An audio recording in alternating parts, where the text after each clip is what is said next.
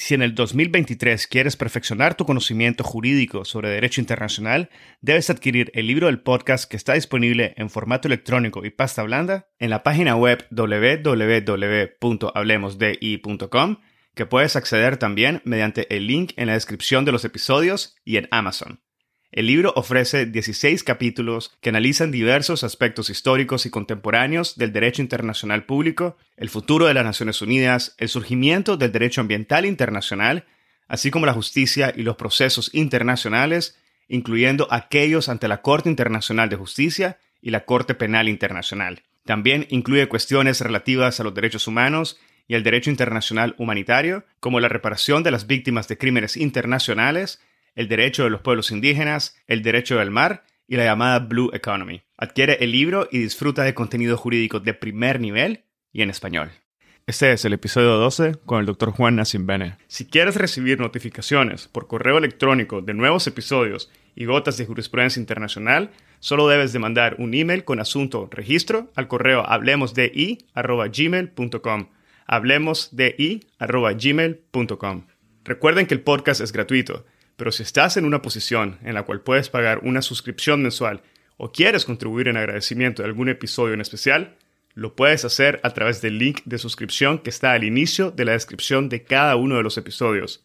Visita el link y descubre lo fácil y módico que es apoyar al podcast. Y ayúdanos así a seguir creando contenido del más alto nivel en español y haciendo llegar la información donde es necesaria. Tu suscripción es importante.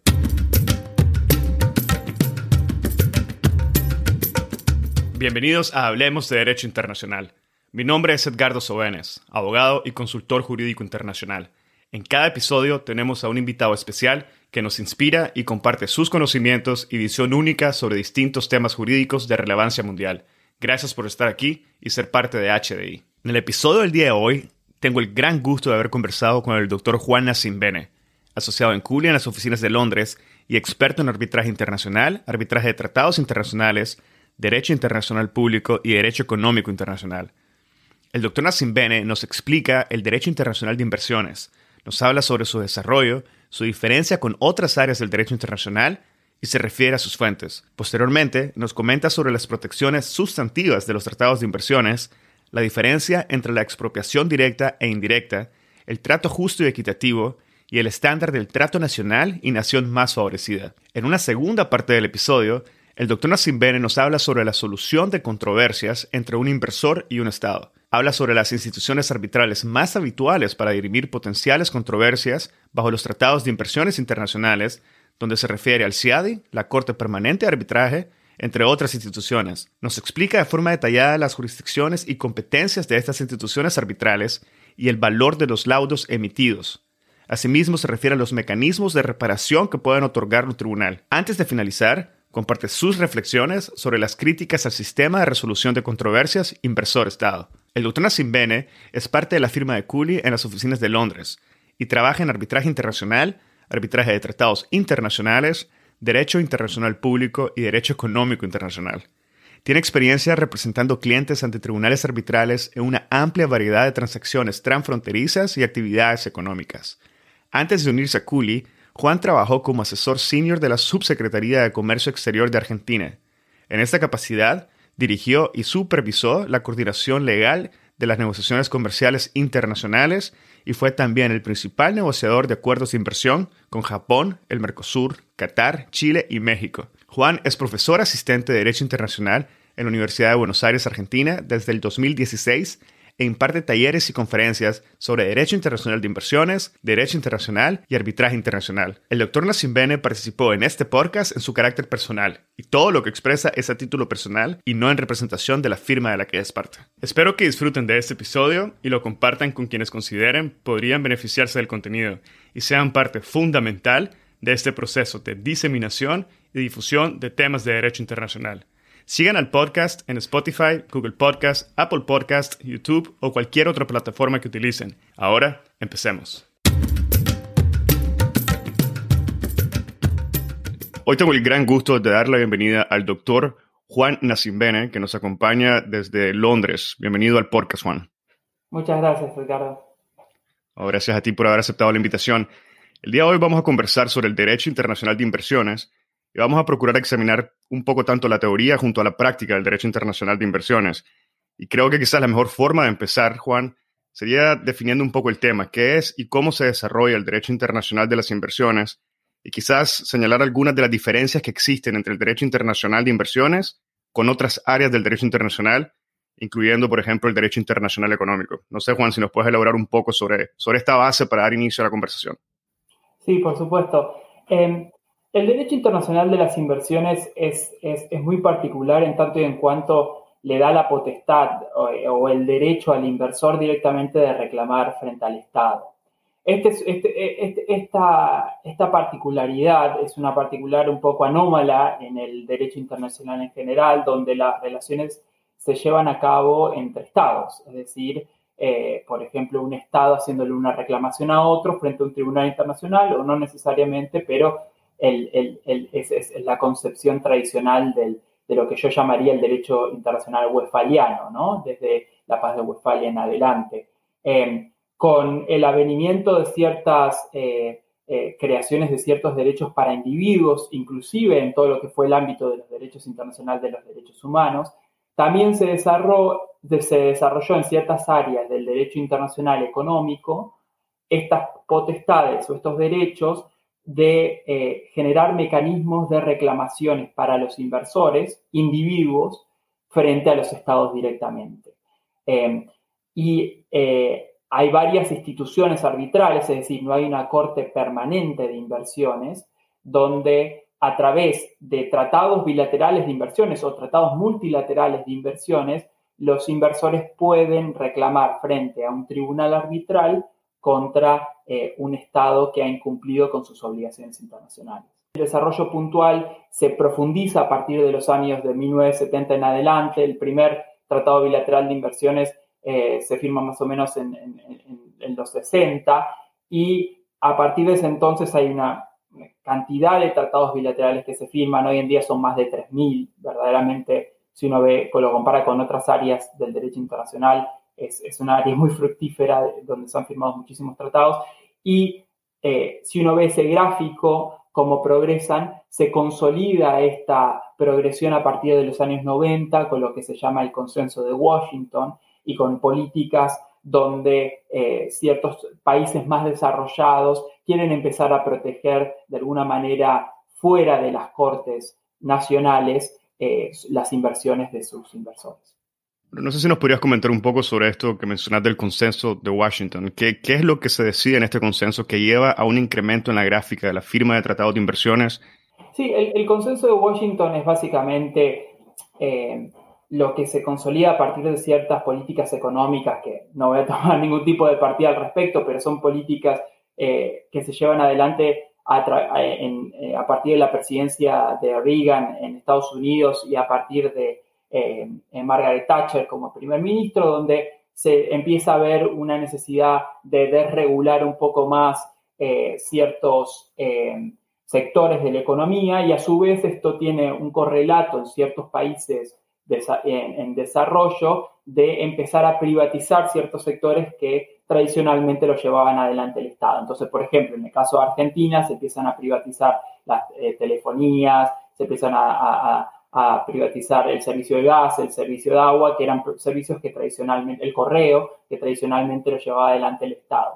Entonces, al mismo tiempo, estas políticas de desregulación establecen ciertas políticas de protección de inversiones a nivel local, porque la mayoría de las empresas que estaban siendo, que estaban adquiriendo estas privatizaciones eran de países desarrollados, como por ejemplo en Argentina Telefónica, las telefonías, es eh, eh, de Francia y así, eh, y así en adelante. Entonces, no, no, digo que sea una causalidad, pero este tipo de, de, políticas llevaron necesariamente a que los países desarrollados empezaran a pensar que necesitaban proteger a sus inversores en, en estos países en desarrollo que estaban desarrollando las, políticas de privatización. Y en esta etapa temprana del cambio de paradigma, eh, ¿se podría decir que existieron dificultades al inicio de la implementación de los tratados o la protección de los inversionistas?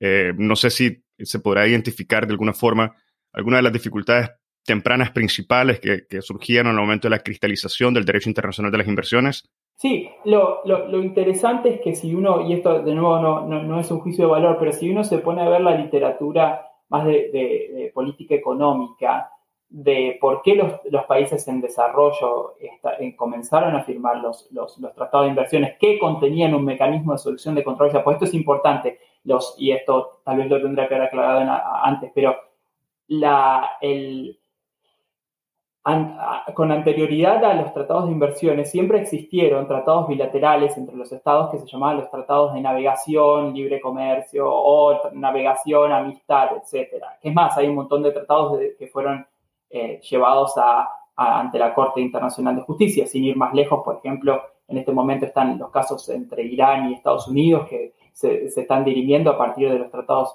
estos bilaterales firmados con anterioridad. Pero la, innovación que tienen los tratados bilaterales de inversión es esta posibilidad de reclamar directamente ante un eh, tribunal arbitral desde el inversor, demandando directamente al Estado. Entonces, al principio, cuando, cuando se empiezan a firmar estos tratados, que tienen este auge en los 90, eh, uno se fija en la literatura que es muy interesante, les recomiendo bastante, hay un libro interesante de Michael Weibel y Bonicia eh, al respecto, se, hacen, eh, y también hay otro del profesor Yaki, que, empiezan a investigar qué tenían en, la mente los negociadores de estos tratados cuando lo estaban firmando. Y verdaderamente no había mucha idea, porque había muy pocos casos hasta ese entonces. Uno de los primeros casos, eh, que es AMCO contra Indonesia, es en, los 80. Si pensamos que los tratados empezaron a firmar a mediados de los 60, se ve que hubo como un, un lapsus de tiempo hasta, hasta ese momento. Entonces, al principio no, no se tenía mucha idea qué era lo que se estaba firmando verdaderamente, eh, sino más bien se pensaba en, bueno, esto, esto le da garantías a los inversores, que es lo que necesitamos en este momento para atraer inversión directa extranjera. Em, así que, bueno, cuando se firmaron en los 90, como no había tantas reclamaciones, no había tantos casos, se tuvo que esperar hasta los 2000 cuando se empezaron a ver verdaderamente los, las consecuencias de la firma de esos tratados. ¿Y cuál es, disculpa, solamente para poder aclarar, especialmente para aquellos de la, que nos están escuchando que no tienen un conocimiento profundo en la materia, cuando hablas que en el 2000 se empieza a, visualizar cuáles son las consecuencias, ¿de qué es lo que estamos hablando exactamente? Bueno, por ejemplo, en, en el caso de Argentina, eh, que empiezan los casos a partir del 2000, Argentina sigue siendo uno de los países más demandados ante tribunales arbitrales internacionales y es un caso bastante paradigmático porque la mayoría, diría un 60-65% de los casos, eh, se, empiezan a partir de inversores internacionales a partir de la crisis del 2000 y del 2001 que tuvo Argentina, que se prolongó hasta el 2002. Y esta fue una de las peores crisis que tuvo Argentina en la historia eh, del país, donde se toman una serie de medidas, por ejemplo, la especificación de las deudas. ¿Qué significa la especificación? Básicamente, Argentina tenía un esquema monetario de política monetaria uno a uno, es decir, un dólar, un peso, y en ese momento se devalúa la moneda, se pasa de un dólar a tres pesos inicialmente, y todas las deudas se especifican, es decir, las deudas que estaban en dólares pasan a ser en pesos. Eh, y una serie más de medidas, por ejemplo, el congelamiento de los precios, las, eh, eh, también las concesiones no fueron renovadas, etcétera, etcétera. Entonces, ¿qué pasa? Ciertos inversores, algunos estadounidenses, algunos españoles, algunos franceses, eh, utilizan estos tratados bilaterales que había firmado Argentina con otros, con otros países para comenzar una serie de reclamaciones ante tribunales internacionales diciendo que Argentina había incumplido con ciertas protecciones que estaban establecidas en estos tratados. Eh, entonces, exponencialmente crecen los casos contra Argentina y Argentina se ve en una situación donde un montón de los tratados que había firmado en los 90 se empiezan a ejecutar. Eh, entonces, eh, ojo, había algunos, los reclamos pueden haber sido tenido algún tipo de asidero y es más, muchos de esos casos fueron perdidos, muchos de esos casos fueron ganados, pero eh, el, el, gran problema, y se ha escrito muchísimos artículos y libros al respecto, es que, bueno, pareciera ser que el caso de Argentina es el primer caso donde inversores privados están cuestionando internacionalmente medidas regulatorias tomadas por un Estado para protegerse de una, crisis económica. Entonces ahí se empieza a ver como, bueno, tiene bastantes dientes estos, estos tratados y, y estos tratados tienen consecuencias prácticas bastante claras. Bueno, gracias Juan. Yo creo que ya tocamos varios puntos que vamos a ir explorando poco a poco ahora de aquí en adelante en el episodio. Mencionabas acerca de las instituciones arbitrales, de las medidas regulatorias que pueden adoptar los estados para proteger, dándoles caso de Argentina, y otros aspectos que vamos a, indagar. Pero quizá antes de entrar a hablar directamente sobre estos puntos y los actores y la sustancia, sería bueno aclarar un poco o si nos pudieras comentar sobre las fuentes de esta rama del derecho, las principales fuentes del derecho internacional de las inversiones. Sí, em, y, algo que, vale la pena también aclarar en este sentido es, eh, para, aquellos que, son más internacionalistas, es que no es que el individuo a nivel westfaliano, y lo, llamo westfaliano en el sentido de relaciones interestados, no tiene ningún tipo de derechos para reclamar o que no tiene derechos a nivel internacional, sino que eh, el problema que tiene el individuo es que tiene que ser de alguna manera esponsoriado por el Estado para, a nivel de Estado a Estado, para poder reclamar contra otro Estado. Esto es lo que se llama naturalmente la protección diplomática. Eh, y eh, han habido un montón de casos a lo largo de la historia, tanto de la Corte Permanente de Justicia como de la Corte Internacional de Justicia, donde eh, ciertos individuos han sido esponsoriados por los estados para reclamar contra otros estados directamente. Por ejemplo, en el caso de Electrónica Sicula, en el caso Diallo, etcétera. Eh, siempre, en el caso de Electrónica Sicula es interesante porque era una serie de inversores justamente que fueron esponsoreados por el Estado para traer un caso contra, contra Italia. Eh, entonces, en este sentido, eh, siempre existió esto, pero lo que le da el, tratado, y ahí sí me meto en las fuentes puntualmente, el Tratado Bilateral de Inversiones, que es por, por eh, claramente una de las fuentes principales eh, del derecho internacional de las inversiones, le permite al Estado, eh, perdón, le permite al inversor reclamar directamente contra el Estado, y perdón por ser repetitivo, pero me parece importante hacer esta, esta distinción. Entonces, ya no existe más, no es necesaria la, protección diplomática. Que dicho sea de paso, la, la protección diplomática requería la nacionalidad de eh, la persona que está siendo eh, protegida diplomáticamente y al mismo tiempo eh, em, que, todos los recursos internos en el Estado contra el cual se está reclamando sean agotados. En este sentido, tampoco requiere esto el Tratado Bilateral de Inversión. Uno puede ir directamente contra el Estado, con ciertas, y eso lo vamos a, ver más adelante, si, si, si, si es interesante tratar sobre eso, pero hay ciertos requisitos procedimentales que se tienen que cumplir antes de traer el reclamo, ¿no?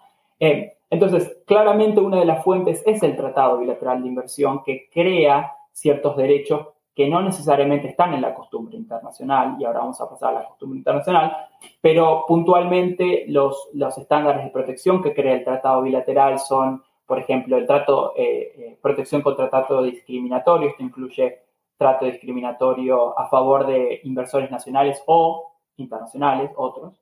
Por ejemplo, favorezco un inversor mexicano, soy México, favorezco un inversor mexicano en desmedro de un estadounidense o favorezco un inversor holandés en desmedro de un eh, inversor estadounidense. También está el, trato justo y equitativo, que eso vale la pena ahondar un poco más adelante porque es todo un mundo eh, qué significa el trato justo y equitativo. La expropiación, que dentro de toda la expropiación pareciera ser uno de los derechos que es, costumbre internacional, la prohibición contra la expropiación. Eh, y, por ejemplo, también existen otros, eh, otras protecciones como, por ejemplo, la protección plena y seguridad plena y ese tipo de, de estándares. Después la costumbre también es fuente del derecho en sí mismo, pero la costumbre no permite al inversor directamente acceder a, la reclamación a menos que exista este tratado bilateral de inversiones. ¿no?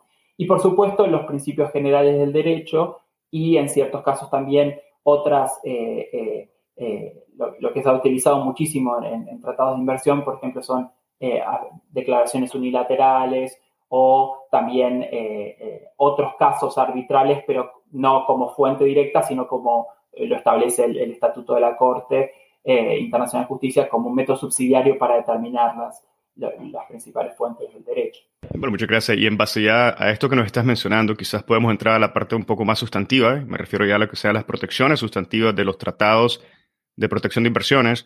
Y quizás podríamos comenzar con uno de los puntos que mencionaste anteriormente, y me refiero a los requisitos procedimentales o a los pasos preliminares que tendría que cumplir un inversionista para ser protegido bajo un tratado. Si nos puedes explicar un poco en qué consiste. Sí, por supuesto.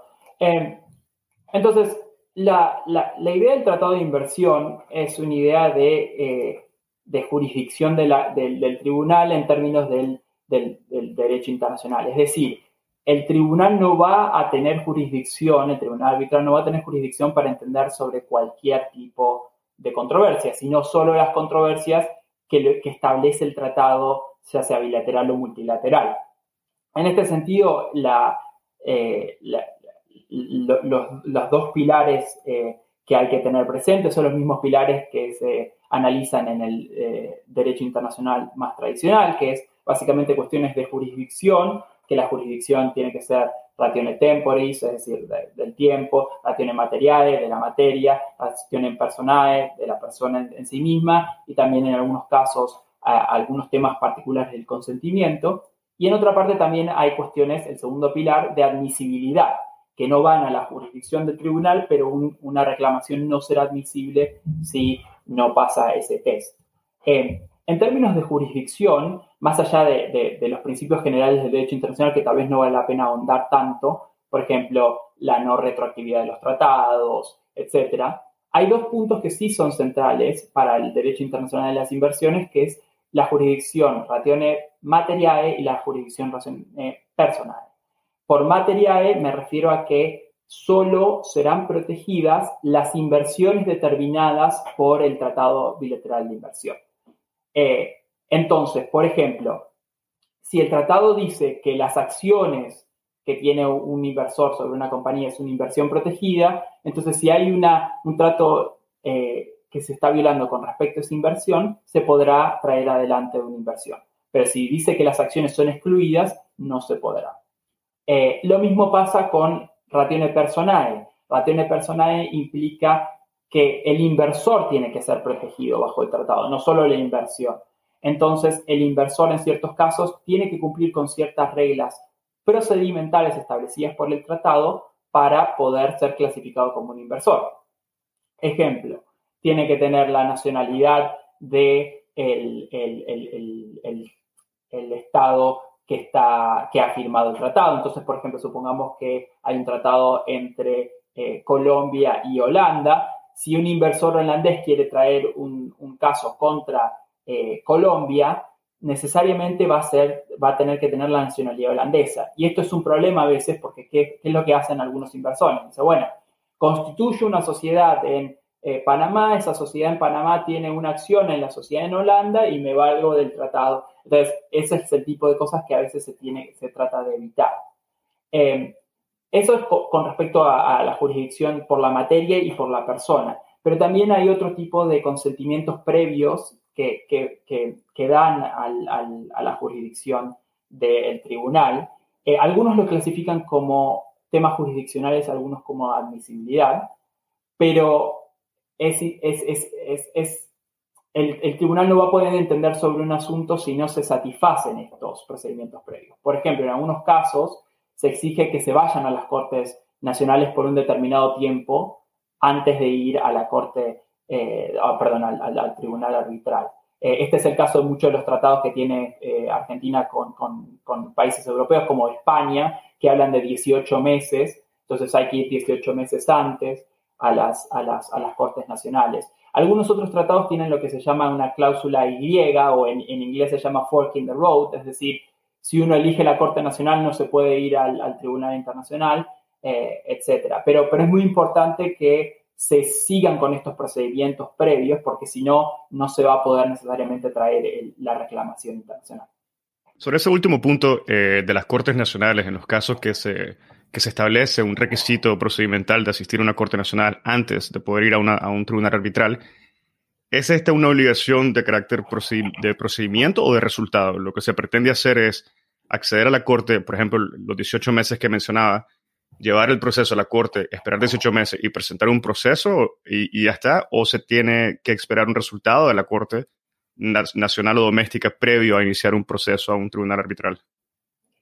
Es, interesante esa pregunta, pues justo va al, núcleo de la protección diplomática, ¿no? que necesariamente eh, eh, necesitaba agotar los recursos internos. Por lo general, los tratados de inversiones no exigen agotar los recursos internos, sino meramente algunos es tratar, por ejemplo, en el caso de Argentina, y en algunos otros casos, por ejemplo, el NAFTA, el, el Teleclan, el, Tratado eh, de Libre Comercio América del Norte, ni siquiera exige ir a las Cortes Nacionales. Es más, en algunos casos el Teleclan exige lo que se llama un waiver de procedimientos domésticos en el sentido de, no, en algunos casos no siempre lo exige, pero digo, con, la salvedad de ciertos procedimientos internos.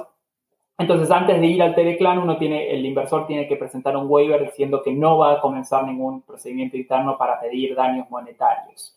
Eh, se puede pedir daños, por ejemplo, preliminar, perdón, eh, procedimientos preliminares, por ejemplo, para conseguir una acción precautoria. Ese tipo de cosas están protegidas. Pero por lo general los tratados no exigen eso, no exigen que se agote todo el procedimiento, sino meramente que se intente. Hay algunos tratados, y más recientemente con lo que se ha llamado eh, la tercera generación de tratados, que se eh, tratado de, inculcar eso, de darle la oportunidad al Estado que arregle esta posibilidad de haber violado un trato internacional antes de ir al, al, tribunal arbitral, pero no es, no es la norma. Vale, perfecto. Bueno, ahora quizás podemos tocar un poco las regulaciones sustantivas sobre el inversor y, me refiero a, lo que has mencionado, por ejemplo, lo referido a los tratos discriminatorios, lo referido a, las expropiaciones directas e indirectas, que creo que hay mucho que podríamos comentar, y en base al trato justo y equitativo, que de igual forma comentabas que en sí mismo puede ser un tratado por lo extenso y lo complejo que es. Así que no sé si querés podríamos empezar indicando algunas de las diferencias o la clarificación entre lo que serían expropiaciones directas e indirectas y clarificar un poco el papel del Estado en este sentido, cuando el Estado puede establecer ciertas regulaciones sin que esto necesariamente pueda convertirse en una o pueda considerarse una expropiación de carácter indirecto. Entonces podemos desarrollar un poco la idea y posteriormente avanzar en lo que sería ya eh, los tratos discriminatorios y, finalizar tal vez con los tratos justos y equitativos y la diferencia con el mínimo estándar de, trato. La, principalmente la, expropiación, siempre la prohibición contra la expropiación sin pago de compensación justa, para ponerlo como es, eh, porque la expropiación bajo derecho internacional no está prohibida. Es más, los estados lo hacen constantemente. Lo que sí está prohibido bajo derecho internacional es la expropiación sin eh, el, pago de una compensación que sea justa, que sea una compensación basada en el valor del mercado, que sea adecuada y que sea rápida. Esto es lo que se ha llamado tradicionalmente la fórmula HUL, H-U-L-L. Eh, y, y además hay casos que, van hacia el principio del, eh, del siglo pasado, del siglo XX, de, internacionales, por ejemplo, el caso de la fábrica de Chorso, que es un caso eh, de la Corte Permanente de eh, Justicia Internacional. Eh, y, justamente siempre se ha establecido que, bueno, que esto es una, esto es una costumbre internacional. Lo que hacen los, tratados es establecer claramente cuáles son los requisitos para que la, expropiación no sea ilegal. Y en ese sentido establecen estos requisitos de que tiene que haber una compensación justa, que tiene que ser una compensación rápida, que tiene que ser adecuada eh, y que tiene que reflejar el valor del mercado del bien en cuestión. Eh, básicamente, la expropiación es cuando el Estado, por lo general, toma una propiedad que no necesariamente tiene que ser eh, algo tangible, no tiene que ser un inmueble. Uno lo piensa en el inmueble porque es la casa del señor que querían construir la autopista, entonces viene y dice, bueno, la autopista o, eh, o una fábrica o lo que fuera. Pero también puede, por ejemplo, apropiarse de una patente, ¿no? Entonces, supongamos, ahora en el caso del COVID, eh, si un Estado dice, no, no, no, no, eh, la patente de esa vacuna es, me, la voy a apropiar yo, eso también podría ser una expropiación. no necesariamente tiene que ser un, tangible, un bien tangible. Y entonces la expropiación directa es este caso donde el, Estado va y eh, ya sea de facto, es decir, ocupa la fábrica, la casa, etcétera, o de jure pasa una ley apropiándose de la propiedad de un inversor. Y eso es claramente constituye una expropiación directa porque es el Estado directamente haciendo eso. en el otro sentido también está lo que eh, se denomina la expropiación indirecta, que a pesar de que no hay una expresión directa, es decir, no hay una acción del Estado eh, directamente apropiándose del bien, sí hay una serie de medidas tomadas por el Estado que lo que hace es básicamente eliminan completamente eh, el valor económico que tiene un determinado bien. Entonces, supongamos, por ejemplo, que el Estado pone un impuesto del 99% a, eh, una, eh, a, una inversión particular que tiene un determinado eh, inversor. Entonces, por ejemplo, hay un solo inversor que produce petróleo y de repente un día para el otro el Estado pone un, impuesto al 99%. ¿no? hay una discusión ahí de si es verdaderamente una inversión indirecta o no. Lo que hay que evaluar verdaderamente para ver si es una inversión indirecta, si, si, si eh, una expropiación indirecta es si eh, se ha hecho de buena fe, si, eh, y ahora podemos ahondar un poquito sobre la delgada línea entre expropiación indirecta y medidas regulatorias legítimas, ¿no? Pero, pero, pero se tiene que ver la buena fe, la, la, motivación discriminatoria o no del, del Estado, etcétera, etcétera. Entonces, si el Estado no, ha, no se ha cumplido en buena fe en realizar esas medidas regulatorias, por lo generalmente, en algunos casos, cuando se elimina completamente el valor de la inversión, se considera esto también una inversión indirecta, eh, que está protegida bajo el tratado. Em, el, gran tema, como estaba diciendo recién, es ese, es determinar, eh, separar eh, que, constituyen una medida regulatoria legítima y que no. Uno de los casos más interesantes para ver esto, porque es un caso, es un poco trillado, pero es un caso que, uno lo ve a, la legua, la, definición es el caso Philip Morris contra Australia, contra Australia y contra Uruguay. Eh, lamentablemente en el caso de Australia no, se eh, desarrolló la parte eh, de la diferencia entre protección indirecta y eh, medida regulatoria porque se, directamente el caso se terminó en la etapa jurisdiccional, el tribunal dijo que no tenía jurisdicción, pero en el caso de Uruguay sí, y es muy interesante ver que, eh, perdón, haciendo previamente, el caso es, es Philip Morris, la compañía de cigarrillos, trae una reclamación internacional bajo el Tratado de Suiza eh, bilateral Suiza-Uruguay contra Uruguay por lo que se llamó todo lo que es el, el, el paquete eh, plain packaging, o sea, el paquete llano de eh, cigarrillos. Uruguay adopta una medida que eh, básicamente no le permite a los cigarrillos establecer ningún tipo de color ni de imagen, sino meramente tiene que ser todo blanco. ¿no? Entonces, Philip Morris dice, esto constituye una expropiación indirecta. ¿Y qué pasa? Lo que analiza el tribunal es, dice, miren, las expropiaciones indirectas tienen que ser casos donde es discriminatorio y donde donde no hay buena fe. En este caso, esto pareciera ser que es parte de lo que denomina el tribunal los eh, poderes de policía del, Estado de Uruguay de regular sobre ciertas materias, particularmente la salud pública. Entonces, en este caso dice, acá hay claramente un ejercicio de las medidas de policía de, Uruguay, las medidas regulatorias legítimas de Uruguay, y por lo tanto no constituye una expropiación indirecta y no se va a tener que compensar a las pérdidas que sufrió Philip Morris por esto muchas gracias. ¿Y se podría hacer alguna, algún tipo de relación entre lo que sería una expropiación indirecta a tratos discriminatorios o en base a un argumento de un trato justo y equitativo? Eh, sí, es, es interesante porque por lo general cuando uno ve un caso de inversiones a nivel internacional, por lo general el inversor siempre alega varias violaciones, ¿no? Eh, no solo, por ejemplo, expropiación indirecta. Y es, y es, y es cierto lo que, lo que tú estabas diciendo de eh, por lo general la, expropiación indirecta viene de la mano de un, trato justo y equitativo. Y, tal vez eso me da pie para, ir al, trato justo y equitativo, que también tiene su componente de eh, eh, regulatorio importante, ¿no? Porque ¿qué es el trato justo y equitativo? Bueno, esa es la gran pregunta, la pregunta del millón. Porque los, tratados por lo general lo que hacen es, le, dicen que el inversor tiene el derecho a ser tratado justa y equitativamente por el Estado. Ahora, ¿qué se entiende por eso? Es algo que ha sido discutido mucho durante mucho tiempo por los tribunales. Y ahora eh, puedo, explicar brevemente cómo se analiza el principio y cómo se trata de restringir eso más hacia, hacia el final.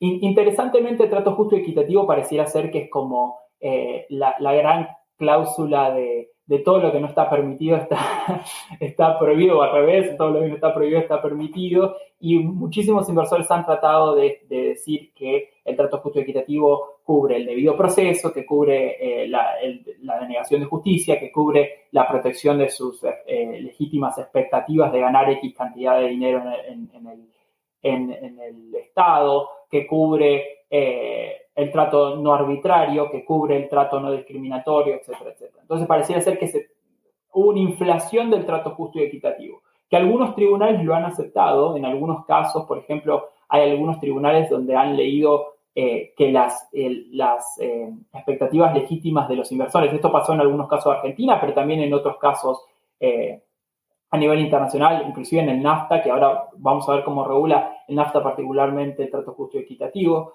pero eh, lo, que hacen los tribunales se dijeron, miren, cuando, cuando fueron al, al, país, cuando invirtieron en el país, el inversor esperaba ganar X cantidad de dinero. No ganó esta X cantidad de dinero por un cambio en las regulaciones internas del Estado y por lo tanto tiene derecho a ser compensado bajo el trato justo y equitativo. Eso parecía ser una manera muy simplista de resumirlo porque tiene sus bemoles, ¿no? En algunos casos los tribunales han requerido eh, que esas expectativas sean basadas en, hechos objetivos. Por ejemplo, el Estado le firmó un papel diciéndole, usted si invierta acá va a recibir un retorno del 50% a lo largo de 10 años, pero en otros casos fueron lo que se llamó expectativas más subjetivas, que es que el, tribunal dijo, ah, no, no, el inversor al momento de tomar la decisión de invertir pensó que iba a ganar 50% y sin embargo no lo ganó por el cambio en las regulaciones del Estado, entonces tiene derecho a ser compensado. Eh, ¿Qué pasó? Muchos estados empezaron a ver esto con eh, muchísima suspicacia. Empezaron a decir, no, no, yo cuando firmé el trato justo y equitativo me basaba en ciertas eh, violaciones que fueran violaciones claramente a, cómo debe ser tratado un inversor. Por ejemplo, que sea arbitrariamente tratado por un funcionario público, que sea discriminatoriamente tratada, eh, que, que haya un abuso del derecho, es decir, que se utilice una ley para un fin que no, que no, que no tiene esa ley, sino, por ejemplo, eh, perjudicar claramente al inversor. Pero nunca quises que esto sea como un reaseguro del inversor. El, trato justo y equitativo no puede ser que, ah, el inversor le fue mal en el país, entonces puede cobrarse, ¿no? Eh, esta era la posición de los estados, porque los inversores decían, no, nunca quisimos que sea una, un reaseguro. Lo que queremos es que nos traten justo y equitativamente, eso incluye que nos protejan nuestras inversiones, nuestras expectativas legítimas. Eh, entonces, ¿qué empezaron a hacer los estados? Bueno, empezaron a decir, no, eh, lo que tenemos que empezar a, hacer con esto es restringir el trato justo y equitativo a lo que se contempla por la costumbre internacional por trato justo y equitativo. Entonces, por ejemplo, el NAFTA tiene eh, una cláusula que es, es, el artículo 1105 del NAFTA, que lo que hace es justamente esto, dice, el trato que se deberá dar al inversor en función del trato justo y equitativo es lo que está contemplado bajo derecho internacional del trato mínimo que debe gozar un inversor. Y la pregunta fue, bueno, ¿y expectativas legítimas forma parte de esto o no? Y todavía hay bastante debate sobre esto. Lo que es claro es que pareciera ser que si hay expectativas legítimas que forman parte, tienen que ser expectativas legítimas basadas en hechos objetivos o en, documentos objetivos o en, algo un poco más eh, claro, porque a nivel de costumbre internacional no está tan claro que las, expectativas formen parte de ese, de ese, trato, ¿no? Es más, en, el caso Colombia, eh, perdón, Colombia, Bolivia contra Chile, hay, eh, de la Corte Internacional de Justicia, hay una parte donde la Corte refiere específicamente que pareciera ser que Bolivia utilizó en sus argumentos muchísimos tratados bilaterales y decisiones de tribunales arbitrales para decir que ellos tenían una expectativa legítima que Chile negociara la, salida al mar y sin embargo la Corte dijo, miren, esto es, eh, no forma parte de la costumbre internacional, aunque no, no ahonda mucho la Corte sobre eso, pero sí dice, esto forma parte del sistema particular del derecho de las inversiones. Em, entonces, en ese sentido, eh, ha sido interesante ver cómo los estados han tratado de limitar un poco eh, el, trato justo y equitativo. Otras cosas que han hecho los estados para limitarlo es, por ejemplo, en el TPP, en el Trans-Pacific Partnership Agreement, hay una serie de, calificaciones con respecto al, trato justo y equitativo. Entonces se dice, por ejemplo, la quita de un subsidio no constituirá una eh, violación del trato justo y equitativo. ¿Por qué es esto? Por ejemplo, pues aprendieron de un montón de los casos de España, que tuvo una serie de casos por la quita de subsidios en, en, las energías renovables. Entonces, se ha visto mucha innovación con respecto a, la negociación de tratados en lo que respecta al trato justo y equitativo. Un poco rescatando lo que mencionabas hace breves momentos, ¿cómo deberíamos de entender el trato mínimo actualmente que se refleja en la costumbre? Si se utiliza como, una, como un parámetro para definir lo que, lo que constituye a, nivel de, a través de un lente del derecho constitucional internacional, el trato mínimo y equitativo, y está relacionado con el con lo que mencionabas, el trato mínimo estándar. ¿Qué es lo que debemos de entender actualmente que consiste el trato mínimo estándar? Bueno, esa es otra pregunta muy interesante. Eh, hay, hay un obiter de un caso que se llama el caso Waste Management 2 versus México, que es un caso NAFTA, bajo, en realidad un tribunal arbitral constituido bajo el capítulo 11 de NAFTA, eh, en el que el, el tribunal eh, establece una serie de acciones, es más o menos un párrafo, creo que es el párrafo 98, si no recuerdo mal, y establece, por ejemplo, eh, eh, los casos donde se violará el trato mínimo serán los casos donde hay arbitrariedad, donde hay abuso del derecho, donde hay falta de buena fe, y en algunos, al, al final hace una mención así como al pasar a las expectativas, pero dice, las expectativas por sí mismas no, pero pueden ayudar a determinar si hubo una violación de los otros, las otras protecciones, ¿no? El debido proceso, la transparencia en algunos casos también se, acepta.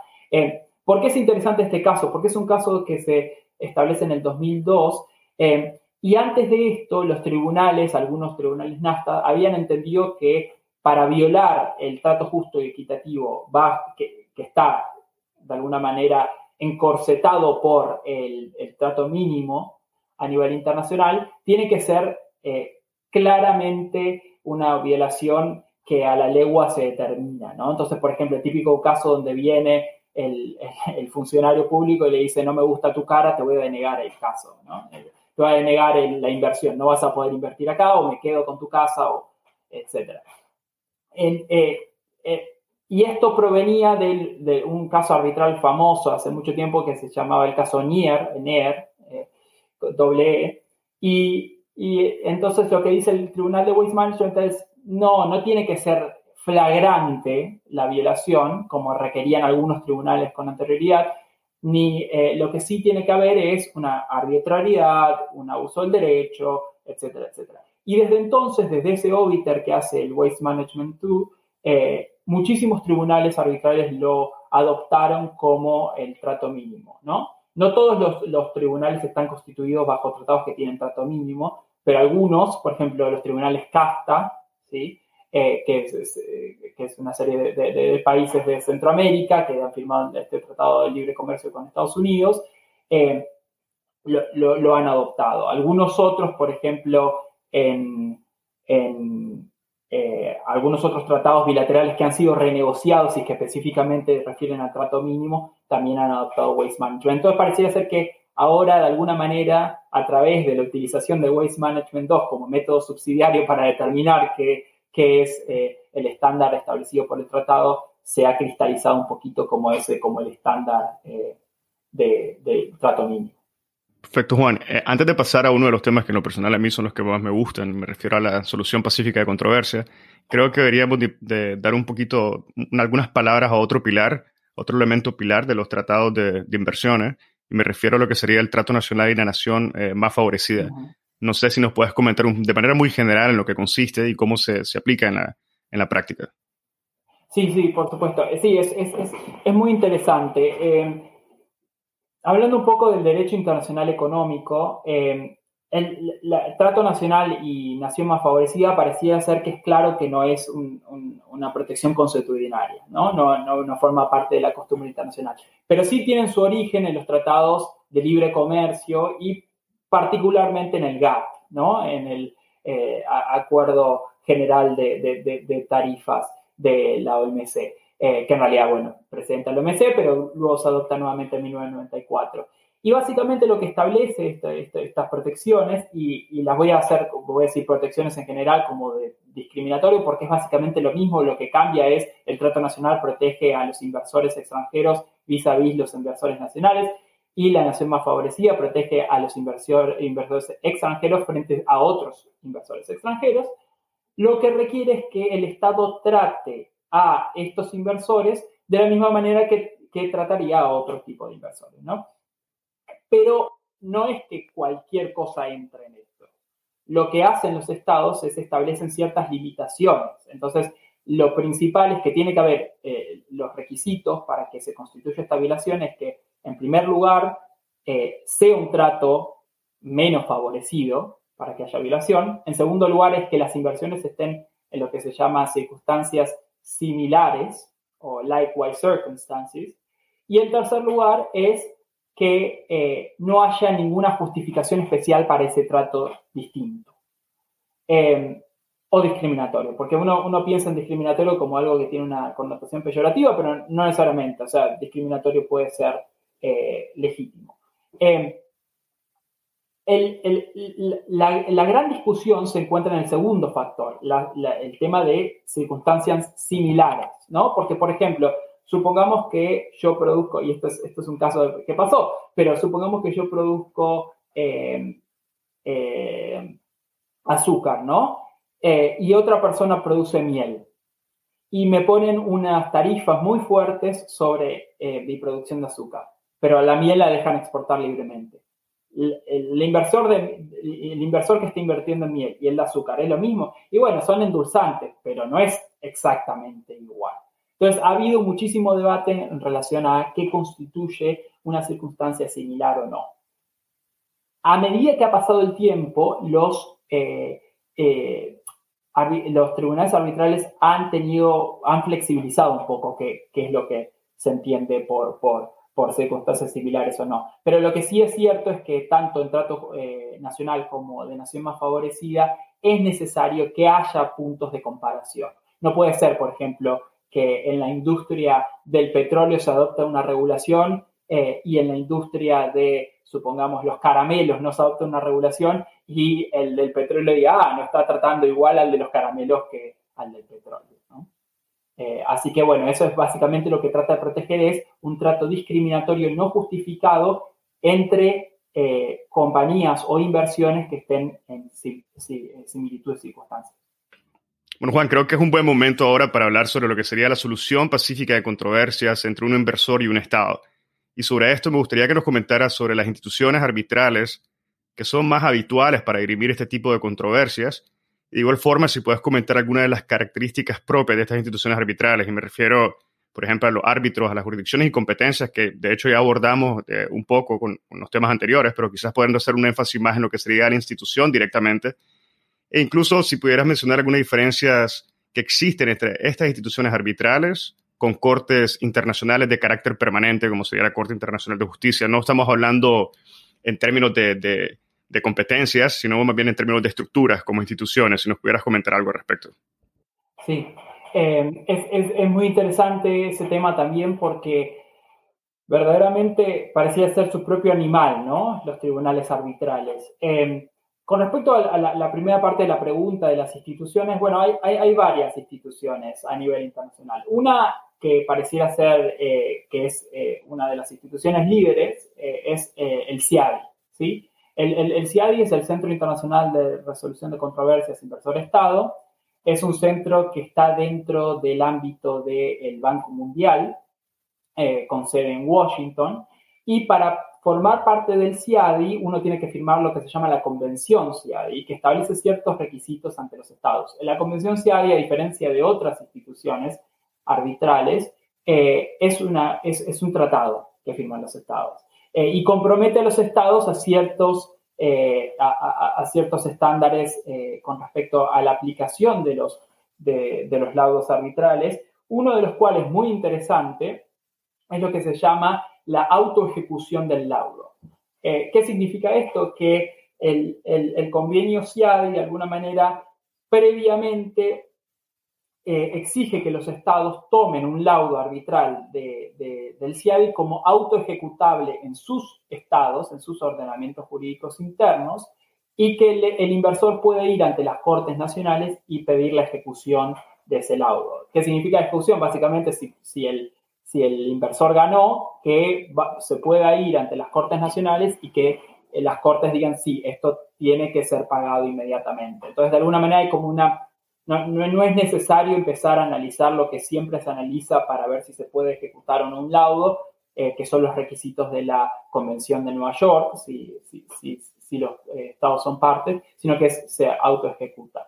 Eh, otra institución interesante que tiene base en, La Haya es la, Corte Permanente de Arbitraje, que lo que hace la Corte Permanente de Arbitraje forma, es, es perdón, la la institución que distribuye eh, la parte administrativa de eh, la, eh, el, procedimiento arbitral. Lo que pasa con la Corte Permanente de Arbitraje es que las, cualquier laudo que se dicte en, base a, una, a, un proceso arbitral que está siendo administrado por la Corte Permanente necesitarán cumplir con los requisitos establecidos para, cumplir, para ejecutar cualquier laudo arbitral y no tiene ese beneficio que sí tienen los laudos IADES.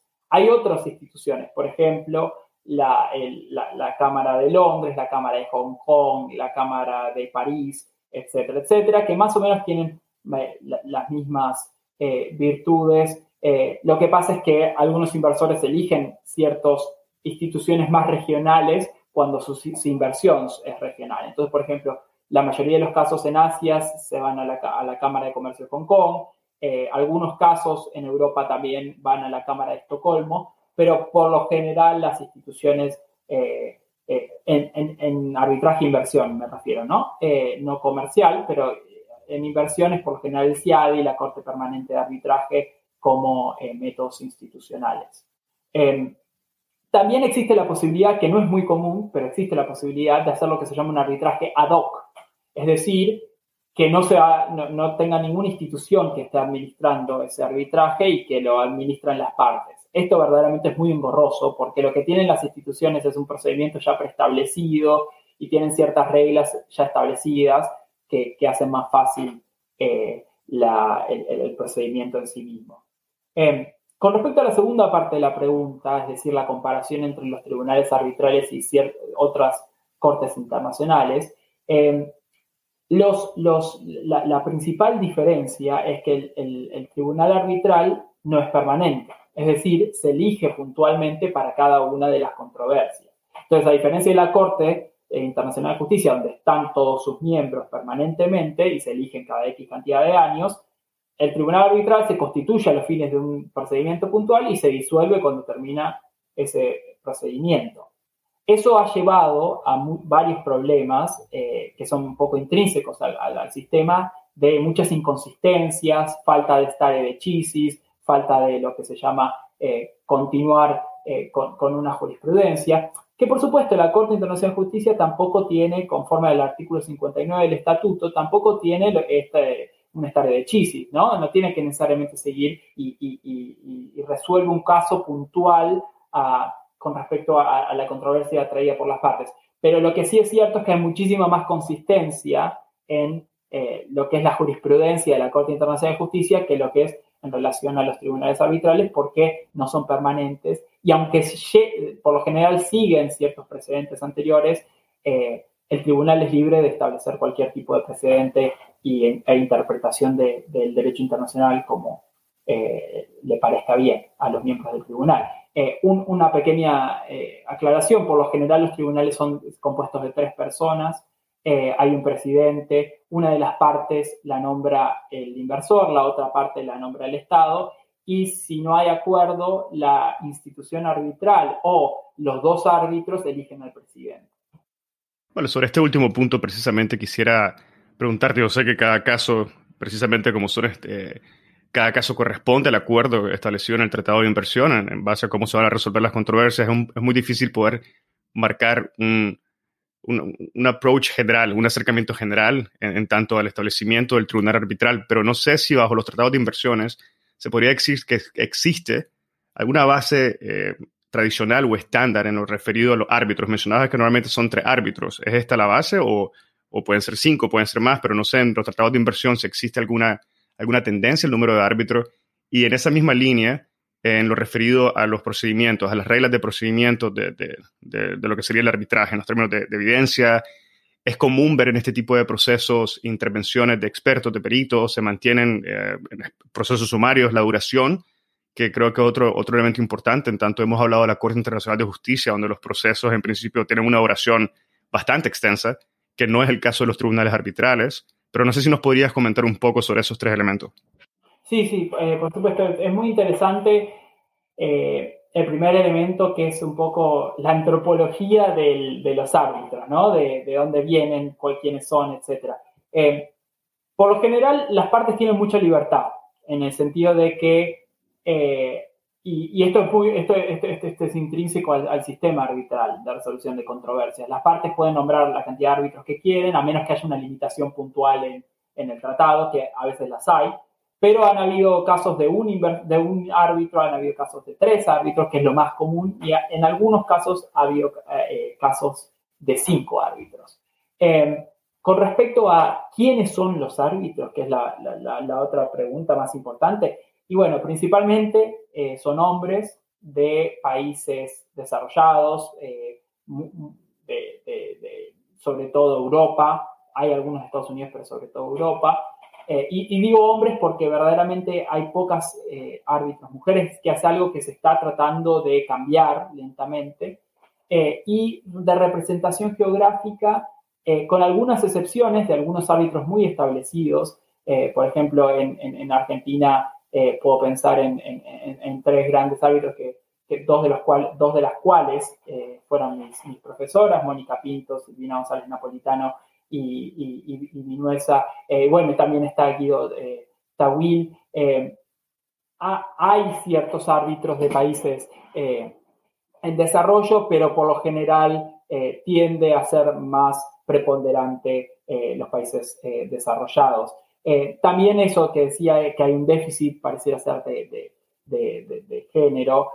hay, hay, dos árbitros mujeres que, que, tiene muchísimos casos, entre ellas eh, la, primera número uno es Brigitte Stern, que eh, es, una profesora de, Derecho Internacional en Francia y ha, tenido más de 100 nombramientos, un montón. Eh, otra muy importante es Gabriel Kaufman Kohler, que ella también, pero por lo general no, no hay tanta representatividad. respecto a su, a su trasfondo, hay algunos árbitros que, tienen un trasfondo más comercialista, de, comercial, de derecho, eh, perdón, de, sí, de, derecho comercial internacional, y hay otros que son más de eh, derecho internacional público. Y eso ha llevado también a ciertos conflictos internos, ¿no? Como eh, no, teniendo tanto en cuenta la potestad de los estados o teniendo más presente a, los inversores. y Respecto de, la, segunda parte eh, del procedimiento y cuánto lleva, lamentablemente no son procedimientos cortos, eh, que creo que, sería importante, pero en muchos de estos procedimientos se discuten montos muy, muy grandes. Por ejemplo, un caso eh, muy, muy, muy reconocido, que es el caso Yukos contra, contra Rusia, donde se, otorgan como eh, eh, varios billones de dólares, llevó como ocho años. Pero también hay muchos casos donde dura muchísimo menos y donde la controversia es, es, menor. Creo que yo había visto hace poco un, promedio de, de, años que creo que dura más o menos un caso promedio, dura entre dos a tres años. Eh, lo cual es, es, un procedimiento largo para el inversor y para el Estado, ¿no? que sería mejor. Pero bueno, también es cierto, y eso lleva a la segunda parte de la pregunta que había omitido, pero el tema de los peritos, los testigos, son procedimientos que tienen bastante prueba. La prueba por lo general es documental, aunque los árbitros en las reglas, tanto las reglas UNCITRAL, que son las reglas eh, que se utilizan por lo general en la Corte Permanente de Arbitraje, como las reglas CIADI, que son las que se utilizan en CIADI, le permite al, al, al, al tribunal ir in situ, como también es una potestad que tiene la Corte, pero por lo general no se usan, es, bastante, eh, es un procedimiento altamente escrito y con una audiencia, ¿no? Una o varias, dependiendo si se bifurca eh, la parte jurisdiccional de la parte de fondo. Eh, y en, la audiencia lo que se utiliza principalmente es para hacer lo que se llama la cross-examination, o sea, la, la repregunta a los testigos y a los expertos. Dependiendo de cuán técnico es el caso, se traerán más peritos o menos peritos eh, y cuán difíciles en términos jurídicos también hay expertos jurídicos a veces, ¿no? Eh, de, derecho internacional o de derecho doméstico. Muchas gracias. Yo creo que el tema de la examinación y la cross-examination de los expertos para mí todavía no sé si durante la época que estamos viviendo actualmente con, con la pandemia, no sé si se han llevado a cabo eh, procesos eh, arbitrales en los cuales se haya dado una examinación y, cross-examinación de, perito en línea, de forma virtual, porque lo considero honestamente una tarea extremadamente compleja. Actualmente la Corte Internacional ha llevado tres audiencias virtuales, pero una no participó una de las partes y las otras dos fueron muy bien organizadas, pero ninguna contó con una complejidad de un caso con, con alto, alta cantidad de documentos técnicos científicos en los cuales se, existiera una necesidad de examinar expertos. Eh, no sé si vos has tenido conocimiento de alguno de estos procesos en, los últimos meses que, eh, de pandemia que se haya dado de forma virtual. No tuvimos ninguna audiencia donde hubo una eh, examinación del, del, experto, del perito. sí se ha, habido como audiencias preliminares durante esta, este, este, periodo de, de, pandemia. Y yo creo que a medida que, que muchos, muchos procedimientos se han pospuesto para tratar de, tirar para adelante la posibilidad de que sí existe una, audiencia presencial, pero necesariamente en algún momento se van a tener que empezar. Y yo creo que he, tenido colegas que han tenido eh, que, examinar virtualmente y, han tenido audiencias virtuales. Es, un problema porque justamente el punto de la, examinación es, bueno, ver, testear, ¿no? ¿Qué es lo que dice en el papel si, si se, si se eh, mantiene en lo eh, presencialmente. Y cuando uno está presencial tiene eh, control de muchísimos elementos que cuando está virtualmente no los tiene, ¿no? Uno no sabe si hay alguien en la habitación con, con el experto, uno no sabe si el experto está leyendo de algo que ya le están, eh, que tiene en la pantalla, etcétera, etcétera. Entonces, va a ser más difícil, pero yo creo que como todo, nos tendremos que adaptar, ¿no? Me parece. mencionando un poco, ya poco a poco nos estamos acercando al final del episodio todavía faltan temas que tenemos que, abordar, pero me gustaría eh, hacerte una consulta o que nos comentaras sobre los laudos. En principio hablaste de los laudos dentro del CIADI y la autoejecución que existe de estos laudos en cortes nacionales, en los estados que son parte y los procesos que se, que se deciden a través del CIADI. Sin embargo, lo que es fuera del CIADI, creo que vale la pena rescatar que mencionaste la Convención de Nueva York, pero no, no pudimos escuchar un poco sobre lo, sobre lo que esto consiste. No sé si nos puedes comentar acerca de lo que serían los procesos de implementación de laudos, de laudos arbitrales y las opciones que tienen los estados para, para hacer cumplir esta, estas decisiones de los tribunales. Sí, por supuesto. Em, con excepción del CIADI, que eso ya lo, lo, hemos hablado, eh, existe una convención que es el, que el título de, de, toda la convención es Convención sobre el reconocimiento y la ejecución de sentencias arbitrales extranjeras, que es referida como la Convención de Nueva York y fue firmada en 1958, y tiene ciertos requisitos a los cuales los estados partes de esta convención se comprometen a reconocer ciertos eh, laudos arbitrales eh, que pueden ser internacionales. Eh, no está tan claro, pero en principio es para laudos internacionales. Entonces es el típico caso donde yo voy a la Corte Permanente de Arbitraje, tengo un caso de inversión contra un Estado, el inversor gana, supongamos, el, laudo reconoce que el inversor tiene derecho a una indemnización de 20 millones de dólares y el inversor va y dice, bueno, quiero ejecutar este laudo, puedo elegir cualquier país de eh, la Convención de Nueva York para ir a ejecutarlo. Por lo general lo que hacen los inversores es van al país eh, donde, donde sufrieron la violación, es decir, si hay una Colombia, pero también en algunos casos donde el Estado tiene eh, activos o bienes en el exterior. Por ejemplo, el gran caso de Argentina fue muchos casos fueron Estados Unidos, donde Argentina tenía, por ejemplo, la, cuenta del Banco Central y hubo toda una discusión que es interesante, pero no viene al caso, sobre inmunidad de ejecución, inmunidad de jurisdicción. Em, pero lo que, lo, que hace esta convención es reconoce el laudo eh, bajo, ciertas, eh, bajo ciertos preceptos. Por ejemplo, el laudo no tiene que violar la, lo que es el orden público del país donde se está tratando de ejecutar, del estado donde se está tratando de ejecutar, tiene que ser mediante escrito, etcétera, etcétera. Tiene ciertos requisitos que se tienen que cumplir para que ese laudo sea válidamente ejecutable. en ciertos casos, las Cortes Nacionales han invalidado eh, ciertos laudos que han sido dictados por otros inversores, por ejemplo, porque tenía una manifiesta arbitrariedad en el ejercicio de su jurisdicción. Supongamos que, y este es un caso muy claro que no pasa, pero para, poner el ejemplo, el, tratado de inversión decía, las acciones no serán una acción protegida. Entonces el inversor dice, ah, ustedes, eh, señor Estado, me ha expropiado las acciones. El tribunal dice, sí, yo tengo jurisdicción, hubo una expropiación, toma el laudo, le reconozco 25 millones de dólares, voy a ejecutar eso en un, país miembro de la Convención de Nueva York y hay una manifiesta eh, eh, exceso de la jurisdicción, porque el tratado era claro que no protegía acciones. Entonces, ese es el caso donde puede llegar a ser anulado. Pero por lo general, el tipo de escrutinio que realizan las cortes domésticas bajo la Convención de Nueva York es muy mínimo y tiene que haber abusos graves o claros. Por lo general se ejecutan.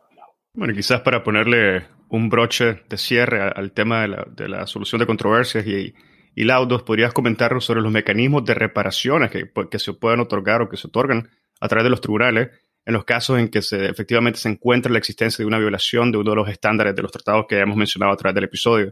Si pudieras comentar sobre estos mecanismos de reparación. Sí, em, bueno, bajo, derecho internacional, eh, lo que establecen los, artículos eh, de responsabilidad internacional de los estados de la CDI es que existen básicamente tres, maneras de reparación, eh, que, es la restitución íntegra, la compensación o la satisfacción. Por lo general, los eh, y digo por lo general porque hay ciertos tratados que dicen que se puede restituir, pero es muy raro que el inversor quiera que le restituyan la fábrica cuando ya ha sido expropiado. Entonces, diría en un 90% de los casos, con algunas excepciones, hay compensación. Eh, la compensación es algo que dentro del derecho, la doctrina del derecho internacional de las inversiones, creo que no se ha evaluado lo suficiente porque creo que los abogados pecamos de tener esta, este miedo por los números a veces. Eh, pero es, es, es, muy interesante porque el método de compensación que se elige puede cambiar diametralmente la compensación otorgada por el tribunal. Entonces, por ejemplo, en algunos casos, cuando digo lo que vale la fábrica en el mercado, vale 100 millones de dólares. Pero si yo utilizo lo que se llama el, eh, Discounted Cash Flow Model, que es el DCF, eh, el, flujo de caja, me parece, descontado en, español, eh, puedo decir, no, no, no, usted no me tiene que compensar solo por lo que valía en ese momento en la fábrica, sino lo que va a producir esa fábrica de acá que yo tenía determinada la inversión. Y eso puede ser que ese 100 millones de dólares pase a ser, sé, 500, 600, 700.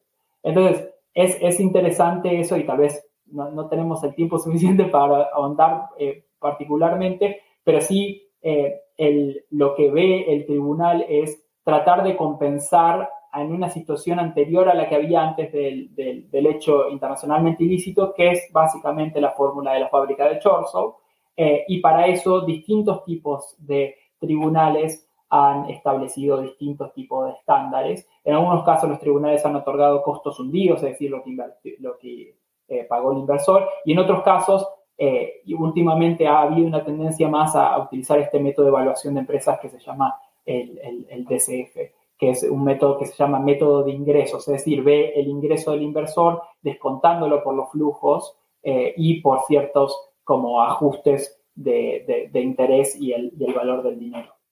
Una pregunta para satisfacer mi curiosidad personal. ¿Ha existido alguna, algún laudo que haya determinado que no se dio una violación de los derechos del inversor sino que más bien se, hizo de forma manifiesta alguna intención por parte del inversor de hacer abuso del derecho en su favor para poder recibir compensaciones a futuro.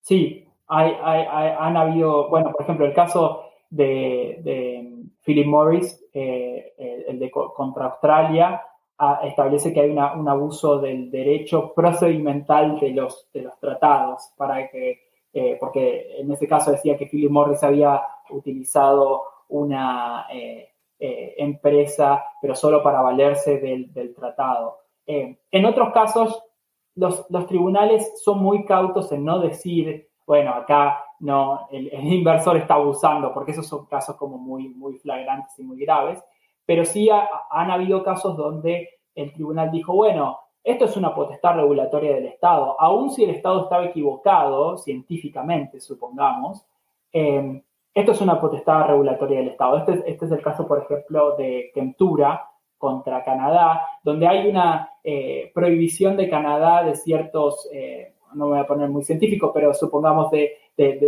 ciertos químicos puntuales, y lo que demuestra el inversor a través del procedimiento es, mire, acá hubo una violación eh, del trato justo equitativo y una explotación indirecta porque la ciencia que aplicó el Instituto de Canadá está mal. ¿Qué dice el tribunal? Dice, miren, puede ser que esté mal la ciencia, pero esto es, fue en ejercicio de las potestades regulatorias del Estado de Canadá para proteger la salud pública y no fue de mala fe. En todo caso, fue una equivocación que si usted tiene todos los recursos internos para pedir que la Corte eh, de alguna manera eh, encauce su, camino. Pero di estos dos ejemplos para decir que no necesariamente tiene que ser un, abuso completo del derecho, eh, sino que también en algunos casos las cortes han reconocido, los tribunales han reconocido que eh, en el ejercicio regulatorio no es necesario compensar, aún si se ha equivocado. Y el último caso, y, muy brevemente eh, para mencionarlo, pues me parece muy interesante, es el caso Urbacer contra Argentina, que es un caso donde el tribunal establece que Argentina había violado eh, el, tratado, pero establece que no va a haber costos compensatorios porque la empresa de alguna manera tenía que respetar el derecho al agua de los argentinos. Es un, es un caso muy interesante porque lo que termina haciendo esta, esta decisión salomónica es, bueno, sí es claro que Argentina violó el trato justo y equitativo, pero también es cierto que la empresa tenía que eh, tener presente esto, que no lo tuvo presente y entonces otorga cero daños. Entonces, esto es un poco lo que puede pasar, ¿no? Que es las distintas maneras de combinar eh, las decisiones de los lados arbitrales. Bueno, en base a todo lo que hemos conversado, no me gustaría perder la oportunidad para, para escuchar tus reflexiones sobre las críticas que se han dado eh, durante los últimos años al sistema de resolución de controversias de inversores y estados. Y quizás si nos pudieras comentar algunas relacionadas, creo que podemos mencionar algunas relacionadas con los árbitros, con la legitimidad del sistema. Y, quizás eh, si los pudieras compartir, cuáles consideras que podrían ser, eh, de estas críticas, podrían ser superadas en el futuro. Sí, eh, yo creo que el, lo que se llamó la, gran contrainvestida de los estados, backlash en inglés, ¿no? que fue que los estados empezaron a darse cuenta que, los, a partir de los tratados que habían firmado, los inversores podían empezar a, cuestionar internacionalmente sus eh, decisiones regulatorias a nivel internacional. Empezó a poner como una lupa por, en, el sistema en sí mismo y empezar a ver, bueno, qué cosas funcionan, qué cosas no. Una de las cosas, y voy a mencionar dos o tres, pero una de las cosas fue lo que estábamos mencionando antes del tema de la falta de consistencia. Un tribunal puede decir A, el otro tribunal puede decir B, y esto implica, esto, esto se deriva de la falta de permanencia o de la falta de lo que, como un juris eh, jurisprudencial establecido. Eh, otro, otro, eh, otro, otro punto fundamental fue esto del, derecho a regular, resguardar el derecho a regular de los estados. Otro punto que está asociado también con, eh, la estructura institucional de los árbitros es lo que se llaman los varios sombreros de los árbitros, que significa que un día un árbitro puede estar representando a un inversor y el día siguiente está, es un árbitro y el otro día está representando al Estado. Entonces esto puede generar ciertos eh, conflictos de intereses entre los árbitros. También ha habido casos donde ciertos árbitros eran, por ejemplo, parte de, eh, de la eh, no sé, tenía acciones o era parte de eh, el, directorio de una empresa que estaba haciendo, que, le estaba, que, estaba proponiendo a ese árbitro para formar parte del tribunal. Eh, y, bueno, entonces, este, este, este ha sido como los grandes puntos, ¿no? Los conflictos de intereses con los árbitros, la falta de consistencia, eh, preservar el derecho regulatorio de los estados cuando es legítimo. Eh, entonces, para esto se, han, tenido distintas posiciones, ¿no? Eh, una, posición ha sido la posición conformista de decir, bueno, esto se, puede, se va a ir ajustando a medida que vaya se vaya desarrollando un poco más el sistema. El sistema es bastante reciente, los casos últimos eh, se han constituido a partir de los 2000 en adelante, tiene recién 20 años, se va a ir estableciendo. La otra posición es la posición completamente contraria, que es la posición que yo catalogaría como revolucionaria, es decir, hay que directamente tirar por la borda el sistema y eh, eliminar todos los eh, tratados bilaterales de inversión, que algunos países lo han hecho, por ejemplo Ecuador o Venezuela y, Bolivia. Y la tercera posición es una posición de lo que se ha llamado la posición de reforma del sistema, ¿no? Y esto ha tenido como dos eh, impulsores principales. Uno ha sido las instituciones arbitrales en sí mismas y el otro los estados. Eh, las instituciones arbitrales han empezado con ciertos eh, mecanismos de reforma para tratar de paliar estos, estos problemas que tiene el sistema. uno de los cuales, por ejemplo, el conflicto de intereses, han tratado de generar ahora se está desarrollando un código de conducta de los árbitros a partir del CIADI. Se ha empezado una, eh, conversación multi-stakeholder de varias partes interesadas para reformar las, reglas de, un citral, para tratar de incorporar la mayor cantidad de transparencia a, a los procedimientos. Y también han empezado otras conversaciones entre distintas partes que está eh, propulsada principalmente por la, por la Unión Europea de crear una corte permanente de arbitraje internacional de inversiones. Eh, y es más, por ejemplo, esto ya consta en el, el, CETA, que es el Tratado de Libre Comercio que se firmó entre Canadá y la Unión Europea. Entonces dicen, necesitamos una corte que sea permanente para evitar el conflicto de interés, pero también para generar consistencia, etcétera, etcétera. Eso ha sido más las instituciones en sí mismas. Los estados también han empezado a renegociar sus tratados bilaterales de inversiones para dejar claramente en constancia ciertos temas que ellos creen que se tienen que interpretar de una determinada manera. Por ejemplo, el trato justo y equitativo, limitando el trato justo y equitativo al, derecho internacional consuetudinario o limitando el trato justo y equitativo a las, como está limitado en el TPP y en otros tratados, de incluyendo los subsidios, protegiendo la regulación. El Z también, por ejemplo, tiene un artículo muy interesante sobre las, eh, el derecho a regular de los estados, eh, como protegiendo ese ámbito eh, legítimo por fuera de cualquier otro tipo de violación. Y en otros casos también han tratado de limitar la parte procedimental ¿no? del, del, del. Entonces, por ejemplo, han establecido que violaciones de contratos no se pueden llevar adelante ante un tribunal arbitral, que en algunos casos se ha podido a través de lo que se ha llamado la cláusula paraguas, que es una cláusula que permitía elevar la violación contractual a una violación de derecho internacional.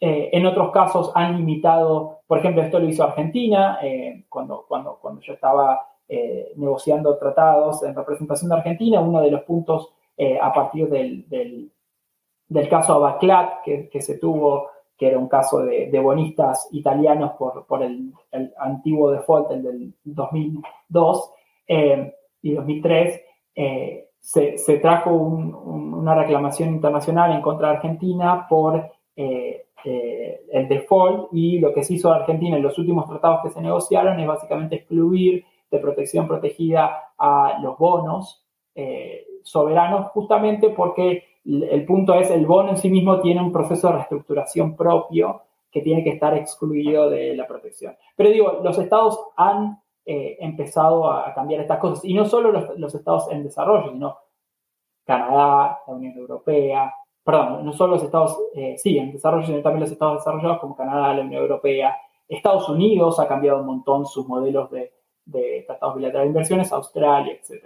Entonces, se ha visto que todos los estados han tomado un poco más conciencia de que hay que limitar un poco más el acervo eh, eh, legal que, sobre el cual versa estos, estos tratados de inversión también. Bueno, podríamos básicamente concluir que los últimos 20 años en relación a los tratados de inversión y a la solución de controversias ha facilitado una base sólida para un proceso de clarificación y desarrollo del derecho que se está viendo actualmente materializado a través de la adopción de nuevos tratados, renegociaciones, cambios, compromisos bilaterales, etcétera, para dar una clarificación a los temas. Eh, pero sobre esto me gustaría hacerte una pregunta sobre el, valor del laudo, precisamente, especialmente en aquellos procesos que son de carácter confidencial.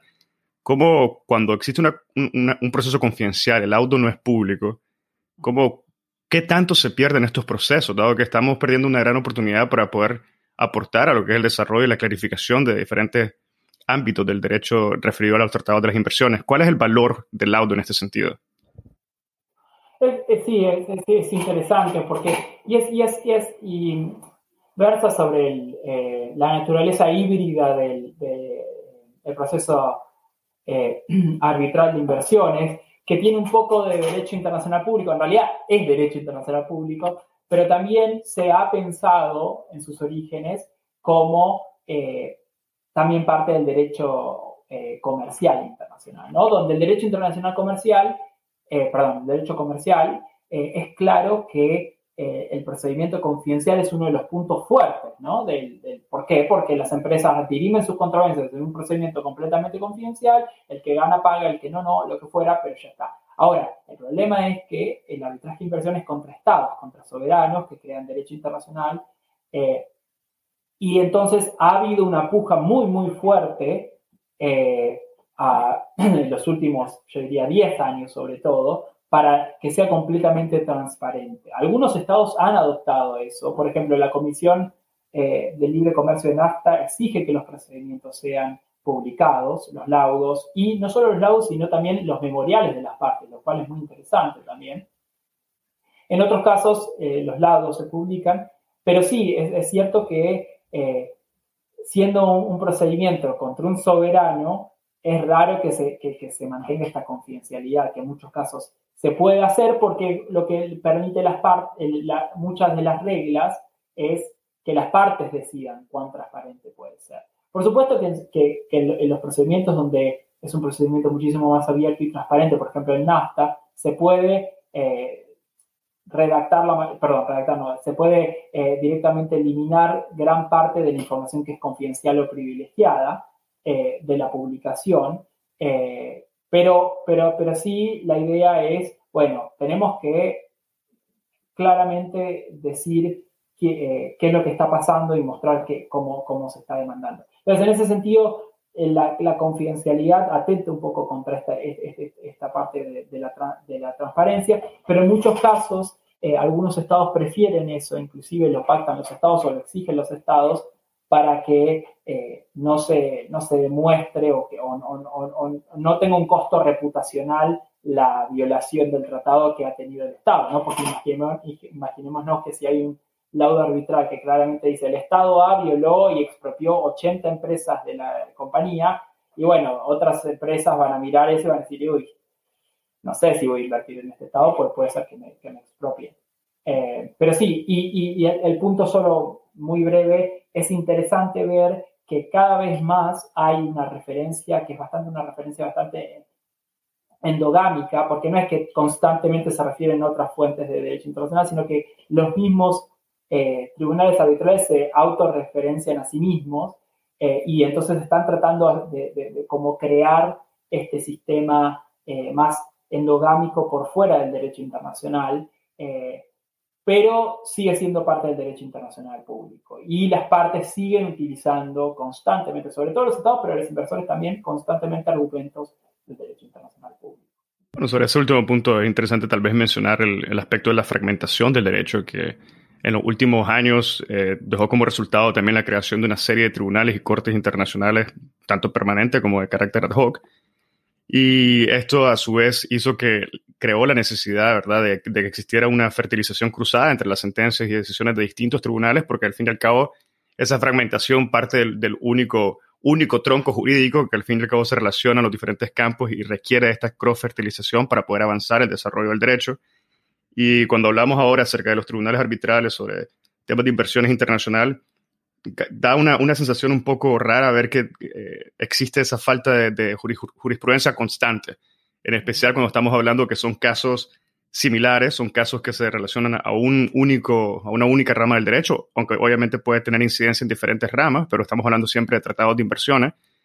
Y es bueno escuchar ahora la última parte, porque anterior, anteriormente, por la conversación, como se estaba manifestando, me daba la impresión de que no existía una cross-fertilización o, una, o que no se citaban mucho las, las, sentencias o los laudos, perdón, entre, los, entre las cortes arbitrales, pero ahora que mencionas, efectivamente sí existe, hay una tendencia a aumentar estas referencias a las decisiones de, de los tribunales. Bueno, muchísimas gracias Juan eh, por todo. Creo que hemos abordado los puntos que teníamos previstos e incluso más. Hay muchos temas que son de, un gran interés. No sé si existiera algún punto eh, adicional que quisieras referirte antes de, finalizar el episodio. No, no, la verdad, muchísimas gracias por la invitación. Eh, me he sentido muy cómodo y, muy, muy buen muy buena nivel de conversación y, de preguntas y contrapreguntas. Y bueno, nada, muchísimas gracias por, por todo. No, Juan, al contrario, muchísimas gracias a ti por tu tiempo y por haber participado en el podcast. Como mencionaba, el tema hoy es complejo, es interesante, es amplio y de fundamental trascendencia, no tanto en América Latina, eh, sino de manera general, de manera global. Y ha sido un gran gusto tenerte, tener tu compañía esta mañana. Y bueno, y con eso pondríamos finalización al episodio del día de hoy. Gracias por haber compartido con nosotros y esto fue una conversación con el doctor Juan Bene. Si encontraste este episodio interesante, te invitamos a que lo compartas y nos sigas en Spotify, Apple Podcast, Google Podcast o cualquier otra plataforma que utilices para escuchar tu podcast Hablemos de Derecho Internacional, haciendo clic al botón de seguir o al botón de suscripción. Hasta la próxima.